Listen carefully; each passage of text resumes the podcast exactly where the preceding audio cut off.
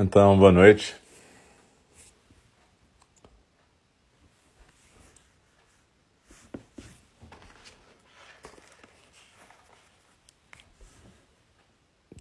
Estamos voltando aqui para o segundo programa dessa noite de 6 de outubro de 2021.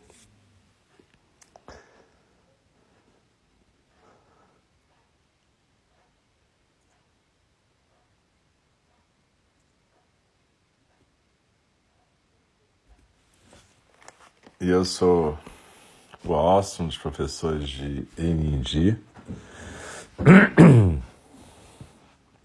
A gente estava aqui fazendo nossa prática compartilhada de meditação. E agora a gente vai para o segundo programa dessa quarta-feira, que é Fala do Dharma, onde a gente está estudando o Aberto ao Desejo. É... Se você não pôde estar na meditação, seria legal você poder praticar a meditação depois da gente compartilhar a fala do Dharma, porque a meditação sempre tem a ver com a fala e é um jeito da gente estar mais presente na fala do Dharma. A fala do Dharma é uma forma de zazen, né? Então eu lembro sempre essa coisa de ficar na postura, de zazen, a mesma postura que você estava há pouco fazendo a meditação. Tentar focalizar não as palavras necessariamente, mas a respiração, a postura, a presença plena e deixar as palavras que você escutar dançarem com a respiração. Para quem está lendo, também é uma forma de zazen, a gente lê com atenção plena e depois o comentário também deve ser feito com atenção plena. E a gente compartilha esse momento, então, de atenção plena ao Dharma. A gente recita um verso no começo que chama, a gente chama verso de abertura do Dharma, né? É um verso onde a gente faz um voto de estar presente, né? Nessa prática. E no final a gente repete também juntos três vezes os quatro votos dos Bodhisattvas, que são intenções de prática para essa semana que está rolando depois.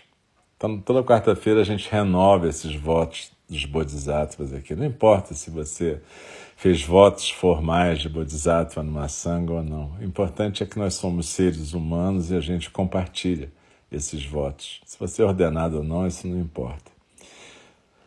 É, a gente, depois que recita, recitamos em conjunto os três, três vezes os quatro votos do Dharma, eu recito sozinho aquele pequeno verso de Dogen Zenji, o fundador da nossa tradição no século XIII no Japão, que nos recomenda não desperdiçarmos nosso precioso tempo de vida. Então é isso. Muito obrigado por vocês estarem aqui de novo para quem estava na meditação e bem-vindo quem está chegando agora. A gente lembra que tudo fica gravado tanto no SoundCloud. O SoundCloud costuma ter uma vantagem de estar gravado em listas já, né? Então tem as listas correspondentes a cada período que a gente está estudando. Mas isso também pode ser escutado no Spotify, no Apple Podcasts e mesmo aqui no Mixel, no, no Reels, tem tudo armazenado. Então você pode escutar de novo onde você quiser para isso poder aí escutar de outro jeito, talvez de um jeito mais estudioso e mais voltado para a didática. Mas agora não, agora a gente vai estar praticando o Zazen junto com o livro do Mark Epstein e compartilhando aqui no nosso Zendô virtual. Então, muito obrigado. A gente vai começar.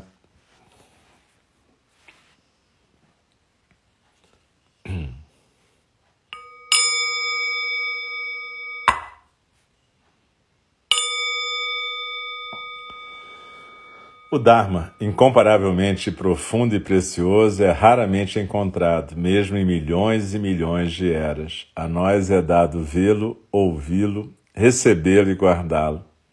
Oxalá possamos verdadeiramente compreender e praticar o significado das palavras do Tathagata. O Dharma, incomparavelmente profundo e precioso, é raramente encontrado, mesmo em milhões e milhões de eras. A nós é dado vê-lo, ouvi-lo, recebê-lo e guardá-lo.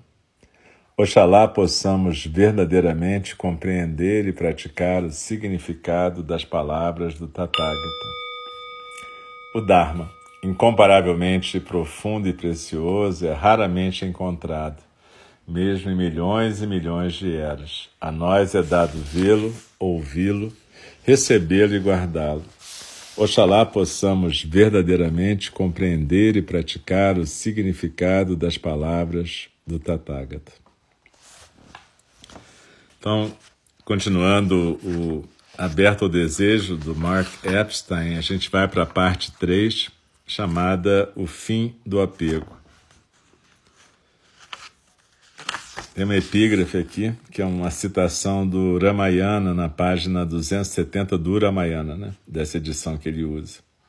Abre aspas. Como um covarde, como um ator ordinário, tu a trocaste por outra. Disseste-lhe para ir ter com ele, embora há muito a amasses. Porque serves a Ravana da melhor forma possível e dás cita ao seu prazer.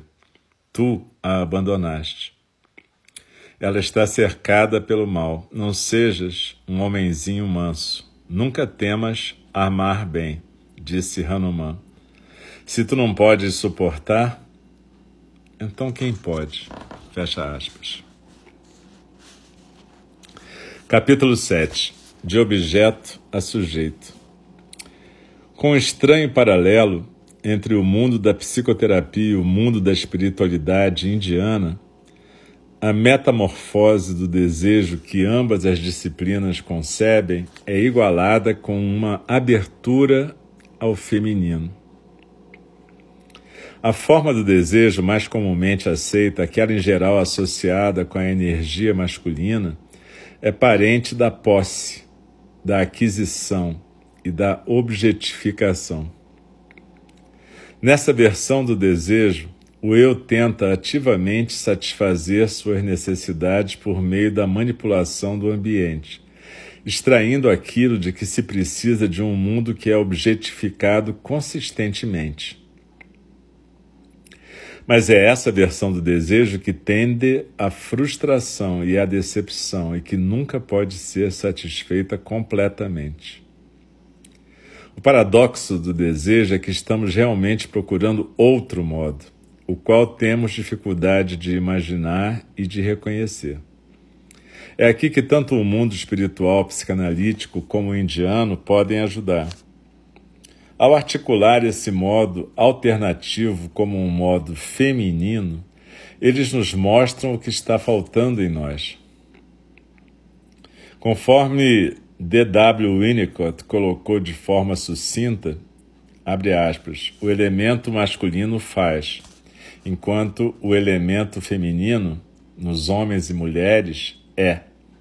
Fecha aspas. O elemento masculino está envolvido pela atividade, ao mesmo tempo em que o elemento feminino se relaciona com o ser. Apesar das energias masculinas serem necessárias, não são autossuficientes. O desejo, na sua busca pela realização, está em última instância à procura de ser.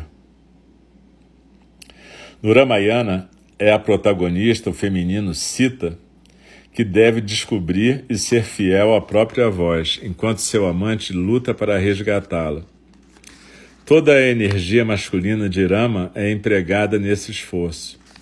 Tanto Sita quanto Rama devem entrar num novo relacionamento com o desejo aprofundado de Sita, com sua recém-obtida capacidade feminina. Esse é o resultado direto dos três primeiros passos do caminho da esquerda. Entrar no vazio entre a satisfação e sua realização, confrontar com honestidade as manifestações do apego e renunciar aos pensamentos e comportamentos compulsivos que o apego provoca. Trabalhar desse jeito com o desejo permite um aumento da apreciação do feminino. Essa percepção não se limita ao Ramayana. No mito indiano de Shiva, sua renúncia de yogi não o leva apenas à harmonia com sua amante Parvati, mas também é um desenvolvimento que apenas o mais escandaloso psicanalista poderia imaginar. Revela a própria natureza hermafrodita. Nos retratos mais esotéricos de Shiva, ele possui tanto o falo como a vulva. Ao mesmo tempo em que representa, na maioria das vezes, uma posição masculina clássica, completo, com falo ereto e energia insuperável, também está em casa com seu lado feminino conforme exemplificado não só pelos seus órgãos sexuais femininos, mas também pelo rio Ganges, símbolo da mãe, fluindo de seus cabelos. Mesmo no relativamente calmo mundo do budismo, o afrouxamento do objetivo fixo do desejo, seu relaxamento, toca uma nota que ressoa de forma misteriosa com recentes descobertas da teoria psicanalítica nas quais a perspectiva feminina das analistas finalmente recebeu o crédito que merece. Buda, deve-se notar, assume uma figura andrógena em grande parte da arte asiática. O nascimento do sujeito. No seu livro, hoje um clássico sobre o desejo da mulher, a psicanalista Jessica Benjamin descreve muito bem esse elemento que falta. Ela conta uma história marcante. Um dia, duas psicanalistas, uma delas mãe de um menino, estavam andando pela maternidade do hospital e pararam para olhar os recém-nascidos através da janela. Em cada berço havia etiquetas cor-de-rosa ou azuis anunciando o sexo da criança para que todos vissem. As etiquetas azuis dos meninos proclamavam alegremente, entre aspas, Eu sou menino! Mas, para surpresa delas, as etiquetas cor-de-rosa das meninas não correspondiam. Em vez de, entre aspas, eu sou menina, nas etiquetas cor-de-rosa estava escrito, é uma menina. Todos os meninos eram eu e as meninas eram é.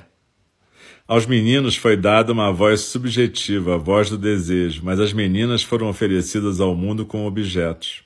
A visão dos, das bebês, já, troca, já tocadas pelos preconceitos da sociedade, foi uma epifania para Benjamin. A questão perene de Freud, o que as mulheres querem, não foi formulada corretamente, conclui ela. A questão não é o que elas querem, mas é se elas querem. Elas têm o próprio desejo? Ou talvez a pergunta seja mais bem colocada assim: as mulheres podem ser seu desejo? O desafio para as mulheres, concluiu, é deixar de ser um objeto de desejo para se tornar um sujeito, aquela que deseja. Ao formular as coisas dessa forma, Benjamin fez uma importante contribuição para a compreensão daquilo que torna a paixão passional.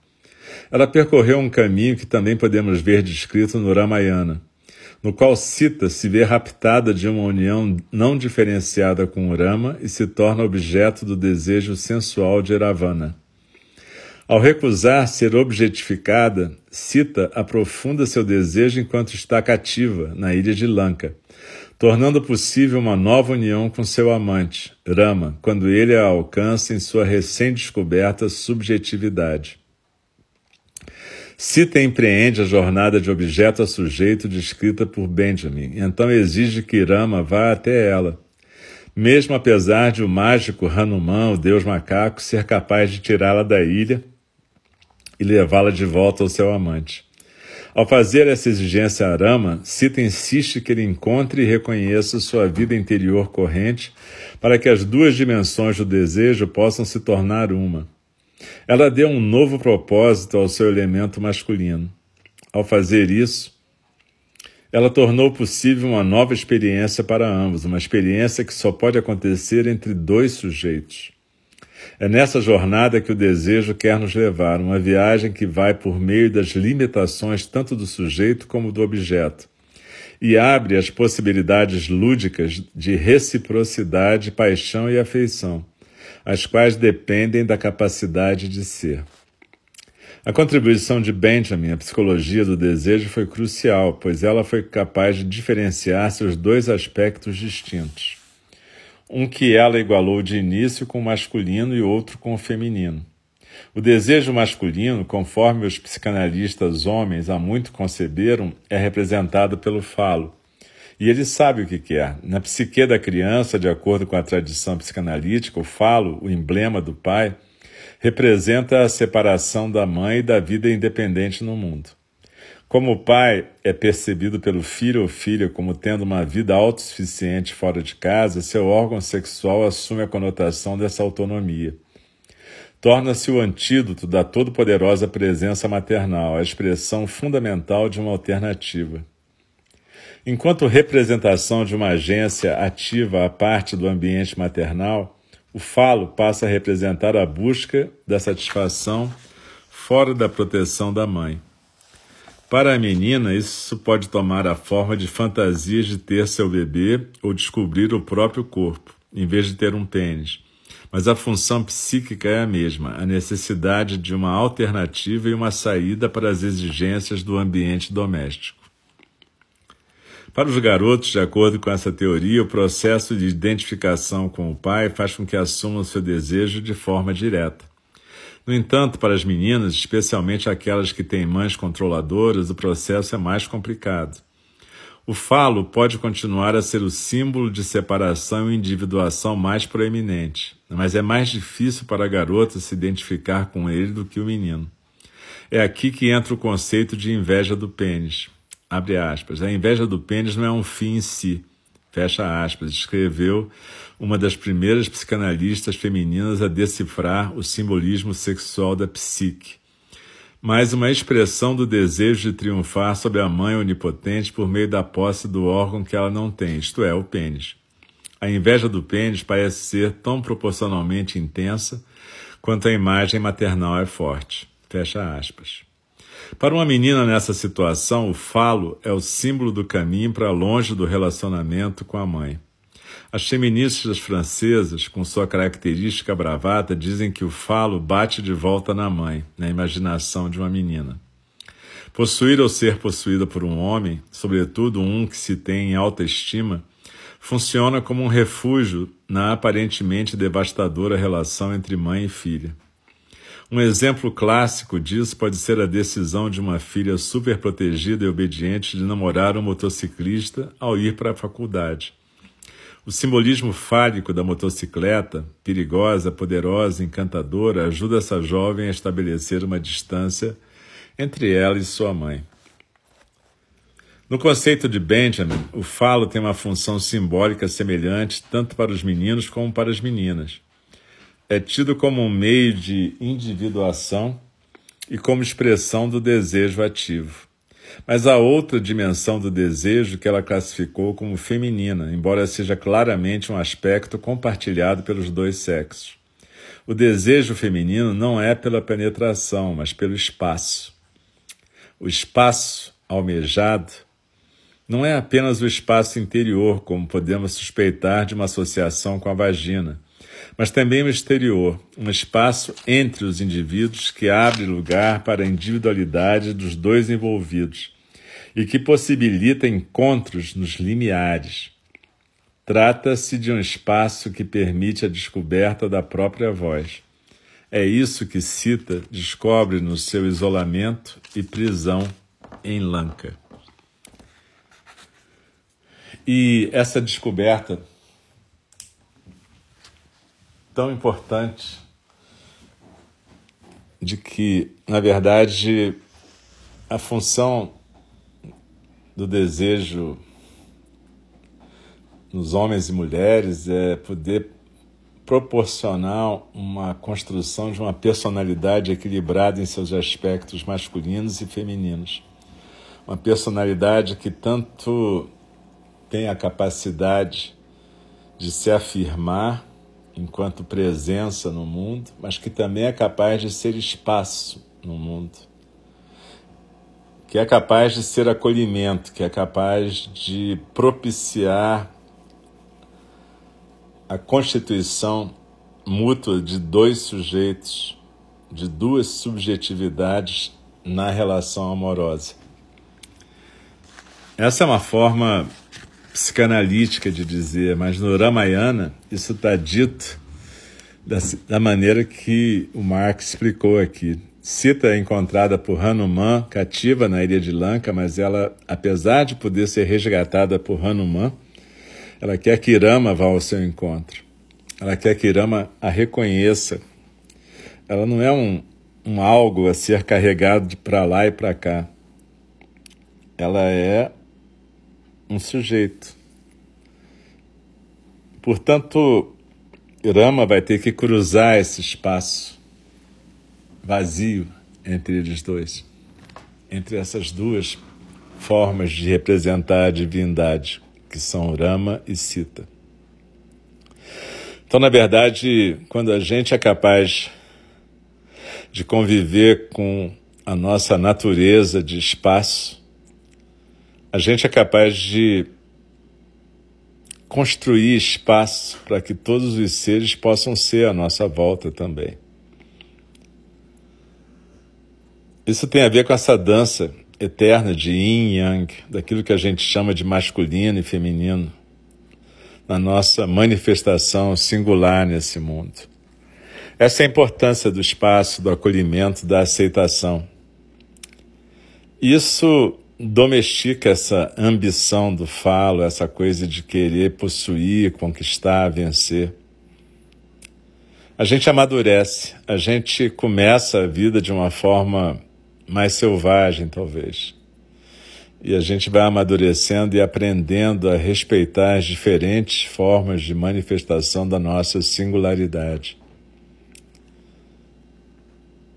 Um grave problema da nossa cultura, ou das nossas culturas, é quando os homens acreditam que sua masculinidade está toda concentrada no falo e não reconhecem a sua, o seu aspecto feminino, o seu aspecto de espaço. A gente está vendo o resultado disso.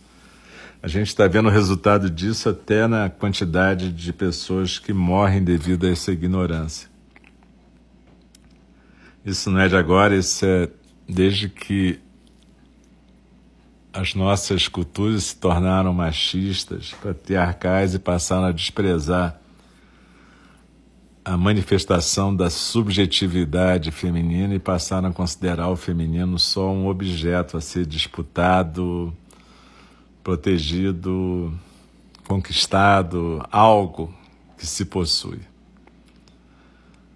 Então, na nossa prática enquanto bodhisattvas, a gente precisa praticar também para poder permitir a manifestação desse espaço, espaço aberto e ilimitado que é a nossa natureza básica. Compreender essa dança de yin yang na nossa existência. O Buda é representado realmente, como o Mark aqui falou, de uma forma andrógena no Oriente. As pessoas achavam que Avalokitesvara era representado às vezes como homem, às vezes como mulher, mas o que elas não percebem é que ele está mais além de homem e mulher. Ele entrega e transcende os aspectos masculinos e femininos, manifestando a totalidade do ser. Né?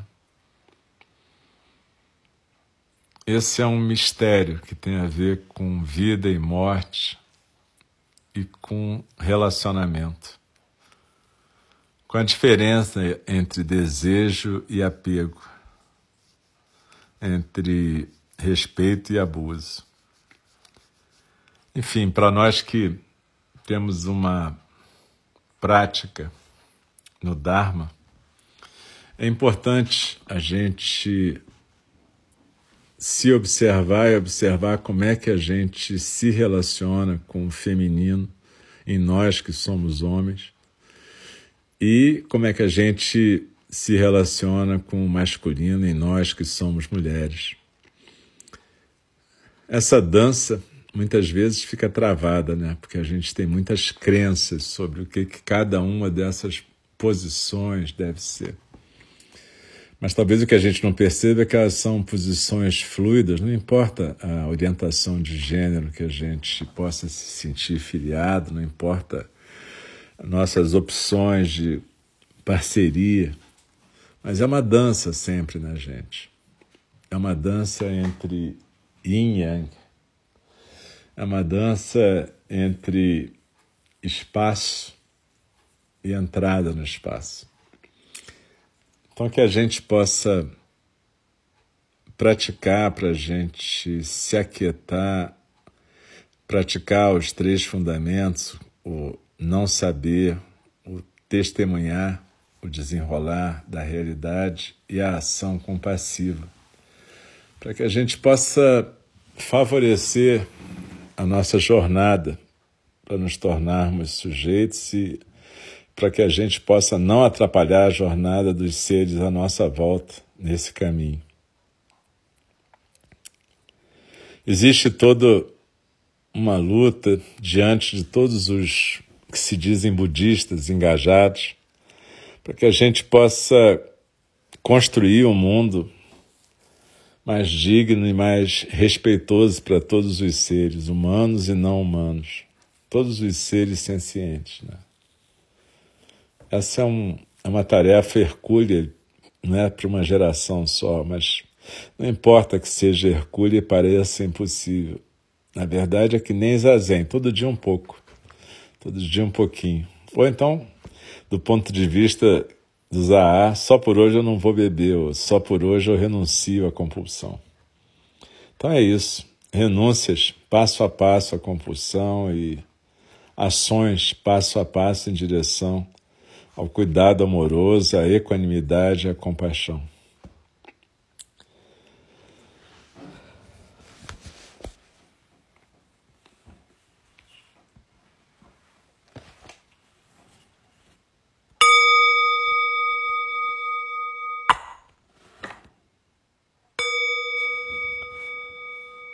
As criações são inumeráveis, faço voto de libertá-las. As ilusões são inexauríveis, faço voto de transformá-las. A realidade é ilimitada, faço voto de percebê-la. O caminho do despertar é insuperável. Faço o voto de corporificá-lo. As criações são inumeráveis, faço o voto de libertá-las. As ilusões são inexauríveis, faço o voto de transformá-las. A realidade é ilimitada, faço o voto de percebê-la. O caminho do despertar é insuperável, faço o voto de corporificá-lo. As criações são inumeráveis, faço o voto de libertá-las. As ilusões são inexauríveis, faço o voto de transformá-las. A realidade é ilimitada, faço o voto de percebê-la. O caminho do despertar é insuperável, faço o voto de corporificá-lo. Deixe-me respeitosamente lembrá-las. A questão de vida e morte é de importância suprema. O tempo passa e a oportunidade é perdida. Vamos despertar, despertar, preste atenção. Não desperdice a sua vida. E, querida Sanga, muito obrigado pela companhia, pela presença. Uma boa noite, se cuidem, fiquem bem. Vamos praticar mais uma semana os nossos votos de Bodhisattvas e, a nossa, e o nosso caminho no Dharma. Então, tudo de bom e até a próxima. Eu lembro que a gente amanhã tem às 8 da manhã, às 8 da noite, sexta, 8 da manhã e 8 da noite, sábado, 9 da manhã. E nesse sábado, às 14 horas, também temos o Círculo do Conselho. E que é uma prática bem legal, onde a gente pode é, praticar a presença plena de uma forma um pouco diferente do que a gente pratica na meditação comum. Então é isso. Boa noite, muito obrigado, fiquem bem e até a próxima.